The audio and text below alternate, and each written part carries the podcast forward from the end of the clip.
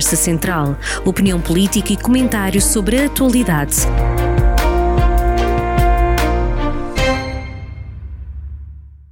Bem-vindos a mais uma Conversa Central, o regresso da Conversa Central depois deste tempo de férias, também merecidas, não é verdade? Um, e vamos e regressamos com. Um, eu não sei se lhe haveremos de chamar novidades, se lhe haveremos de chamar o pacote das medidas que, que, que, toda a gente agora anda a fazer, até piadas com, com isto, uh, mas a verdade é que perante a inflação, perante a crise, foram anunciadas medidas pelo governo de, português uh, para, de apoio às famílias. Uh, medidas que não, não acolhem as, os aplausos de toda a gente. José Junqueiro, estes 125 euros uh, são suficientes e o que é que vai fazer com eles? se, Bom, se tiver direito a eles. não vou receber porque sou pensionista, estou nessa situação. Mas uh, quem o recebe é um contributo uh, para as famílias que têm rendimentos até 2.700 euros, o que quer dizer que se cada um dos elementos do casal tiver rendimento até esse montante, o casal receberá 250 euros mais 50 euros por cada filho digamos, um gesto para auxílio eh, àquilo que o casal entenda eh, ou a pessoa entenda que é prioritário até ao final do ano, porque houve aumento dos produtos alimentares, do gás, da luz, e, portanto, esse aumento, essa diferença, isso é, digamos, uma ajuda para, para as famílias. E esse é, foi o grande objetivo. Para as empresas, Vai, ser, uh, vai ser anunciado uh, hoje, ser sim. anunciado hoje. E, aquilo que, digamos, é, é polémica é relativamente aos, aos pensionistas, pensionistas, em geral. Neste caso, é, que lhe toca até Neste caso, estudei por interesse próprio a questão. Bom, eu queria. O governo... Afinal, vai ficar a ganhar ou a perder dinheiro? Não, neste momento, a verdade é esta. O, o governo não foi claro quando disse, o Primeiro-Ministro não foi claro, eh, quando disse que eh, nós iríamos receber eh, algo que foi entendido como uma, uma meia pensão, digamos, como um contributo extraordinário do Estado para cada um dos pensionistas. Portanto, não é verdade. Os pensionistas, por lei, têm direito a um aumento em janeiro de 7 a 8%. Por conta desse aumento, o governo português decidiu adiantar uma determinada importância que equivale, digamos, a meia pensão mas, portanto, não adiantou nada de extraordinário relativamente à verba que estava prevista. A única coisa que fez foi substituir-se ao cidadão, a pessoas como eu, e digo: você tem direito, no início do ano, a receber 7 ou 8% eh, de aumento em função da inflação e do crescimento económico, mas eu agora, aquilo que você tinha direito a receber por lei, eu adianto-lhe já uma parte. Portanto, é um adiantamento, não é uma contribuição extraordinária uh, do Estado para os pensionistas, tal como está a fazer e bem para as famílias. Esse sim é extraordinário, porque não vai buscar a nenhum rendimento das famílias. Agora, aos pensionistas não. E foi isso que caiu mal. O que é que o governo deveria ter dito? Em primeiro lugar, que não dava nenhum contributo extraordinário, mantinha aquilo que é o aumento pela lei que foi aprovada pela própria Assembleia da República eh, e explicava às pessoas que não pode haver solneira e chuva no naval, ou seja, nós temos uma, uma dívida pública para pagar, temos uma regressão do déficit que é preciso estabilizar e isso era incompatível para poder dar um passo maior do que a perna, como diz o Primeiro-Ministro. E, portanto, eh, uma medida que podia ter boa intenção não caiu bem às pessoas, eh, exatamente porque os pensionistas não recebem nada que não seja deles garantido por lei. E eh, o Estado fez uma coisa que não devia, que foi decidir por cada um dos cidadãos a quantia que lhe ia adiantar daquilo que eles próprios iriam ter direito. Portanto, o correto era dizer ou não, não temos dinheiro para vos fazer nenhum pagamento extraordinário agora, ou dizer que essa meia pensão que vão receber sai do orçamento do, do Estado de forma extraordinária e, e, vocês, pensionistas em janeiro, vão receber os 7 ou 8% de aumenta. Essa é a polémica. O que é que isto quer dizer? Uh, e, portanto, e termina aqui, foi uma, uh, foi uma, uma, uma boa intenção, mas não foi claro e a ideia que se queria dar, que era uma coisa extraordinária, não é, não é verdade e, portanto, nós, pensionistas, iremos receber agora e, e em 2023 aquilo a que temos direito por lei, isso não falha nem um tostão, está completamente certo, mas em 2024, e eu acho que o Governo, na discussão do Orçamento de Estado agora, vai ser mais claro, em 2024, se nós ganhávamos, por exemplo, 1.100 eh, e com o adiantamento, de, aliás, com o aumento, iríamos ganhar 1.300, mas como há um adiantamento de 100, só ganhamos 1.200, o cálculo em 2024, o Governo está a dizer que é sobre 1.300 e não sobre 1.200. Essa é que é a polémica. Portanto, acho que foi uma coisa é, pouco feliz, mas vem, de qualquer forma, e esta é que é a vida real, vem dar muito jeito a todos os pensionistas, porque recebem agora, vão receber uh, o subsídio a seguir em, em novembro, portanto, recebem em outubro, depois recebem o normal, que a lei também diz em novembro, do subsídio de Natal, uhum. eh, e têm, digamos, algum conforto para fazer face às suas despesas. Mas não é. Um curto prazo, né? É, sim, no curto prazo, mas não é, digamos, um dinheiro extraordinário. É um dinheiro que é retirado àquilo a cada um de nós tinha direito a receber em janeiro.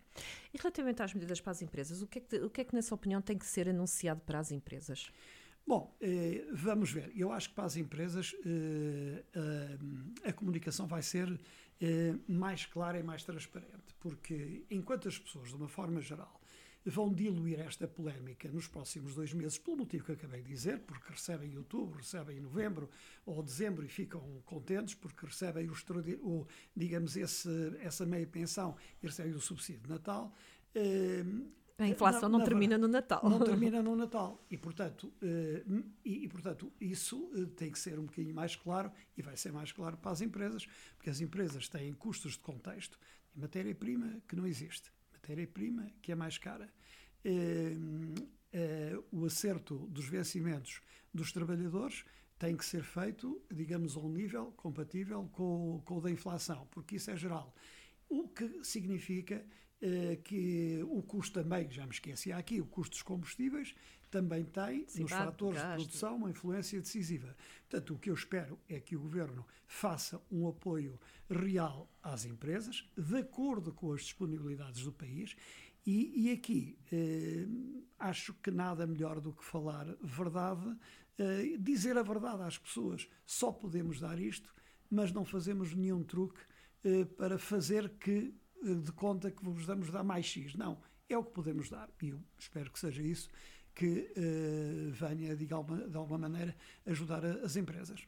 Portanto, e agora vamos uh, falar dos outros dois assuntos que tiveram uh, na berra neste verão. a seca e os fogos. Da seca, uh, Dr. José Junqueiro quer falar da barragem de, Faz, de Fagil. O ministro vai estar cá na próxima semana, uh, do Ministro do Ambiente. É a redundância que é necessária? É a barragem de Fagil ou deveríamos procurar outras soluções? Eh, nós sabemos que devemos procurar outras soluções. A APA fez os estudos que devia ter feito relativamente a, a Fagilde, também fez estudos, ou acho que já estão concluídos, ou estão em curso, para fazer uma barragem, eh, eh, digamos, um pouco mais eh, antes de, de Fagilde, portanto, digamos, a jusante, a jusante de, de Fagilde, mas essa é uma, uma solução de contexto e não uma solução de futuro. Como tenho dito aqui, e a opinião dos especialistas, porque eles é que entendem disso, há que criar num, novos pontos de captação de água, de preservação de água, que eu também eh, falo nisso, de reaproveitamento da água e, e encarar isso como medidas do, eh, para as próximas décadas. Portanto, o que se está a fazer agora eh, é uma solução de contexto. A ligação de Viseu às águas do Douro e Paiva é uma solução de contexto, é bem-vinda, como já aqui teve, tive ocasião de dizer, e, portanto, discordo de críticas eh, que tivessem sido dirigidas à autarquia, porque pelo menos faz, toma uma decisão, não andamos aqui mais uma década sem, sem decidir nada, e as pessoas têm que ganhar consciência de que este é, o, é um problema do, dos nossos dias e do futuro eh, que já acontece hoje. Portanto, há alterações climáticas, há escassez na precipitação, há também intempéries, não há água eh, e nós precisamos de assegurar essa fonte que é uma fonte fundamental para a vida das pessoas. Sempre defendeu girabolhos. Sim. Agora há autarcas que já voltam a falar nessa solução também, de girabolhos. Sim, é, é Perdeu-se a oportunidade de uma vez. É, eu penso que, que a oportunidade de fazer uma regressão seria extraordinário. Penso que será muito difícil. Fiquei sozinho a pregar no, pregar no deserto. deserto durante estes anos, quando me insurgi contra esse corte que o governo fez logo no início de mandato de um investimento privado, que aliás só rendia ao Estado, aliás foram-lhe entregues 60 milhões de euros na altura, e hoje os autarcas acordaram. Mas os autarcas da nossa região têm muita culpa nisto, porque não se insurgiram e trocaram esse grande investimento por pequenas migalhas para os diversos conselhos, autarcas de todos os partidos, neste caso do PS e do PST, eh, prestaram mau serviço às suas populações. É claro, hoje perante a realidade, eh, o, que, o, o, que as pessoas veem é que, afinal, existe necessidade de garantir eh, pontos de captação de água, de reserva de água, para abastecimento e fazer face àquilo que, que aí vem. Bem, agora vamos aos incêndios. Uh, uma praga sem fiar vista, como diz. É, porque houve uma, uma preparação eh, que foi muito publicitada, programada, mas, no fundo, eh, as coisas acontecem de uma forma involuntária, de causas naturais, mas, pelo que percebemos pelas notícias e pelas afirmações feitas, são também coisas uh, provocadas. Eu não sei o que é que provocou o incêndio aqui na Colina Verde. Há, há três dias, aqui em, em Viseu. Mas à hora do almoço, com tempo fresco e, e, portanto, úmido, eh, não percebo como é que essas coisas surgem. A verdade é esta. Eh, sobre eh, aquilo que tem que ser feito, há um atraso, embora eu reconheça que houve uma melhor preparação do, do dispositivo, que houve mais meios, que no nosso caso aqui em Viseu as coisas têm corrido melhor do que se esperava porque não temos tido uh, grandes acidentes nessa matéria, não tem existido, digamos, incêndios extraordinários.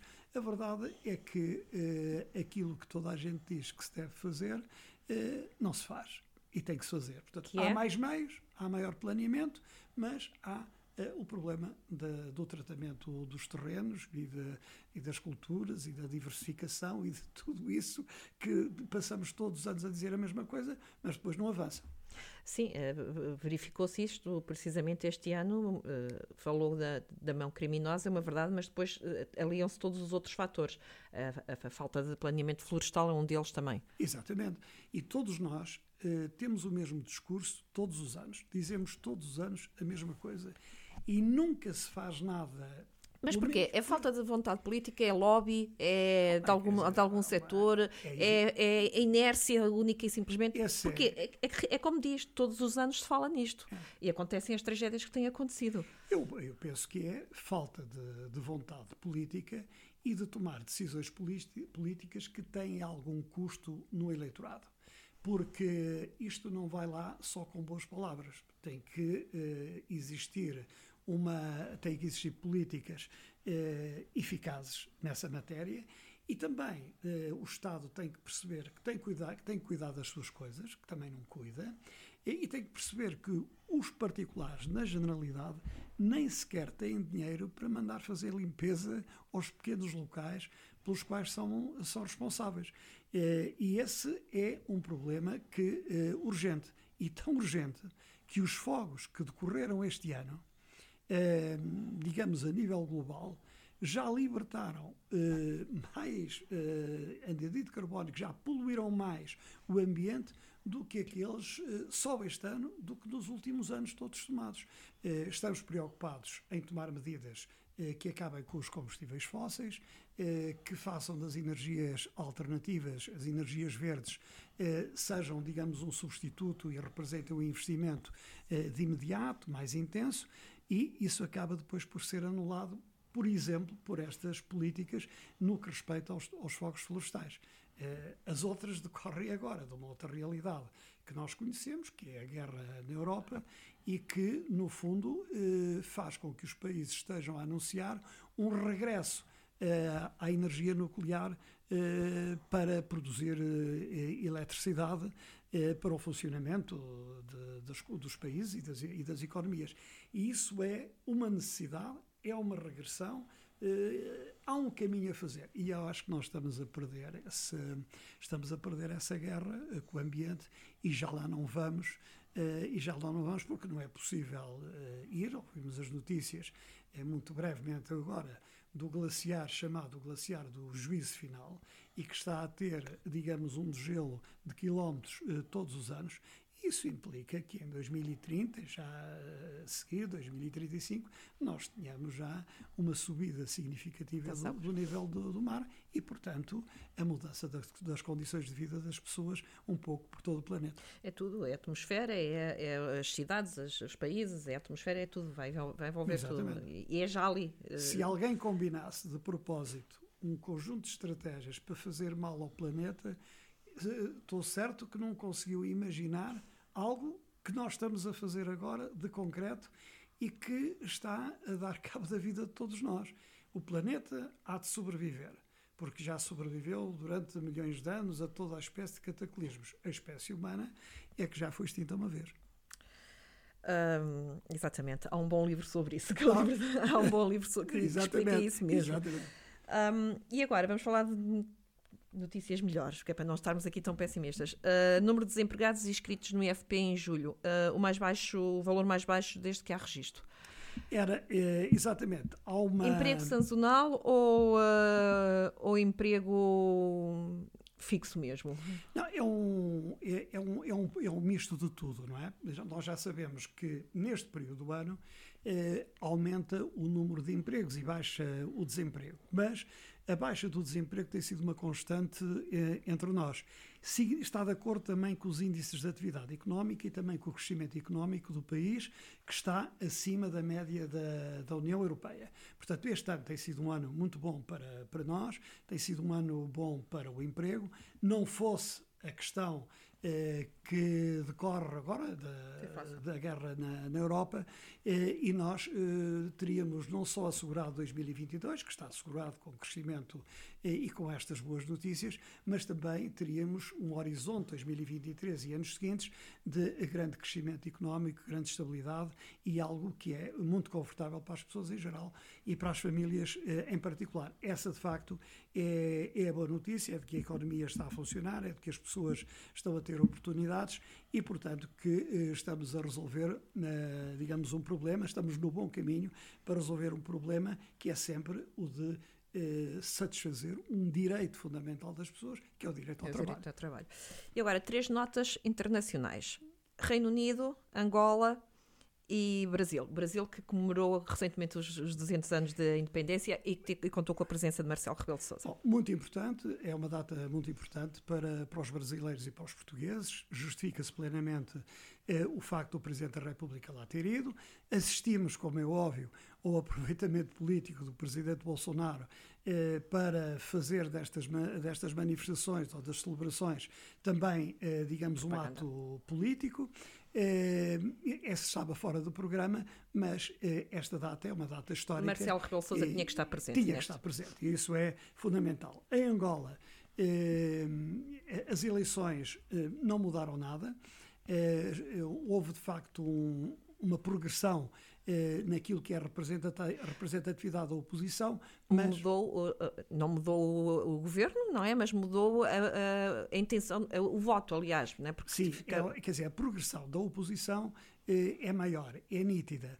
O governo, enfim, encontra-se ainda, o partido vencedor, o MPLA encontra-se ainda com maioria absoluta, no meio de, de, tudo isto que é muito complexo, mas, portanto, foi eh, algo eh, a UNITA, eh, importante para nós, porque surge de uma forma estabilizada, digamos até com uma apresentação democrática, a UNITA como uma alternativa próxima ao MPLA, que, para o bem e para o mal, tem a culpa e é de tudo aquilo que tem acontecido em Angola nas últimas décadas. E agora, Reino Unido. Temos aqui duas situações. Temos a situação de Boris Johnson uh, deixou de ser primeiro-ministro, passou a, a, ser Liz Truss, a, a nova primeira-ministra do Reino Unido, e estamos a falar numa altura em que uh, a Casa Real está, está à espera de alguma notícia. Uh, não sabemos o que é que vai acontecer, como é óbvio, está a haver aqui uma grande agitação à volta do estado de saúde de, da Rainha de Inglaterra. Isto é, é um, um, muita turbulência para um país só, não é? Sim, a questão da rainha é, é, lamentável, se a notícia se concretizar, é algo que, enfim, que de alguma maneira todos nós sentimos, porque é uma pessoa que já faz parte, digamos assim, da, do nosso dia a dia, das nossas famílias, entre a nossa casa, com simpatia, eh, muitas vezes, e que foi testemunha de imensos governantes, quer na Europa, quer no, no continente americano. 12 ou 14, viu a posse de 12 ou 14 presidentes dos Estados Unidos, já não tenho agora bem o número, mas seria qualquer toda, coisa assim. Recebeu toda a gente, eh, portanto, é, eh, digamos, uma monarca que ficará eh, para a história com esse legado e um legado que se traduz também num grande consenso global à atuação da rainha e ao modo de ser da, da rainha. Ela acaba por impulsar ainda a atual primeira-ministra, que é o, digamos assim, o último ato que acaba por fazer, e esta primeira-ministra tem uma tarefa difícil, reforça a ideia de uma união com os Estados Unidos, de uma afirmação do Reino Unido de apoio à Ucrânia, de um investimento público em infraestruturas, escola e saúde, de modo a incrementar a economia britânica, com baixa de impostos para as pessoas e baixa de impostos para as empresas. Vamos ver o que é que dá esse milagre, mas o discurso dela, embora muito genérico à partida, ontem já falou no Parlamento, é algo que para nós tem extraordinária importância, porque de algum modo vincula-se ao meio, embora não fazendo parte da União Europeia, faz parte da Europa e vincula-se com, digamos, uma atitude solidária. Vamos ver o que é que dá a seguir relativamente a outras questões e isso é, digamos, fundamental. Existe numa altura em que a Inglaterra está a passar por, está a passar por momentos turbulentos mesmo, por causa da economia, por causa de... Sim, uma inflação uh, galopante, muito maior do que na, na, na Europa, eh, com problemas de instabilidade política por culpa do próprio, do maior dos conservadores. Dos conservadores, ela é ministra de, por parte, por, pelos conservadores. agora claro. aqui meses para resolver esse problema e, portanto, a Primeira-Ministra tem essa tarefa difícil e ingrata de fazer uma recuperação reputacional do Partido Conservador, de recuperar a economia inglesa e de afirmar a estabilidade do Reino Unido perante, perante o mundo. E vamos terminar agora esta conversa central com um prémio. Exatamente. É um prémio que é atribuído ao, ao Dr. Acácio Pinto, é, antigo governador civil de Viseu, antigo deputado, atualmente professor, que é o Prémio Cónigo uh, Albano Martins de Souza, de sétima edição, com uma obra que se chama O Wolframista. Esta obra vai estar um, em venda, penso eu, que agora em outubro, uh, e no fundo, dentre as, os romances que concorreram, este é, esta é uma história ficcionada sobre uma realidade local e daquilo que foi o wolframio, a importância que teve no contexto da época, uh, aquilo que modificou radicalmente a vida de algumas pessoas, que promoveu a sua ascensão, mas também promoveu a sua queda. Digamos que o deslumbramento uh, levou a, a, a, a, tudo isso. E, portanto, a pesquisa feita, uh, ela é uma pessoa já muito conceituada, eu trouxe o tema porque para além de o ter felicitado eh, pessoalmente e ter assistido à entrega do prémio, eh, acho que lhe devo dar publicamente também os parabéns. Eh, não é a primeira eh, obra eh, que ele faz e é sempre algo muito, inter muito interessante, um bocadinho fora da, da caixa, e daí que o júri lhe tenha, digamos, tributado essa importância do primeiro prémio deste ano com esta sua obra, O Wolframista. Esperemos pelas próximas. e, e, pelas próximas também conversas centrais com o Dr. José Junqueiro. Muito obrigada por mais uma presença. Obrigado. Conversa Central, a análise reconhecida que interessa à região. Conversa Central, na rádio a cada sexta-feira, com repetição ao fim de semana.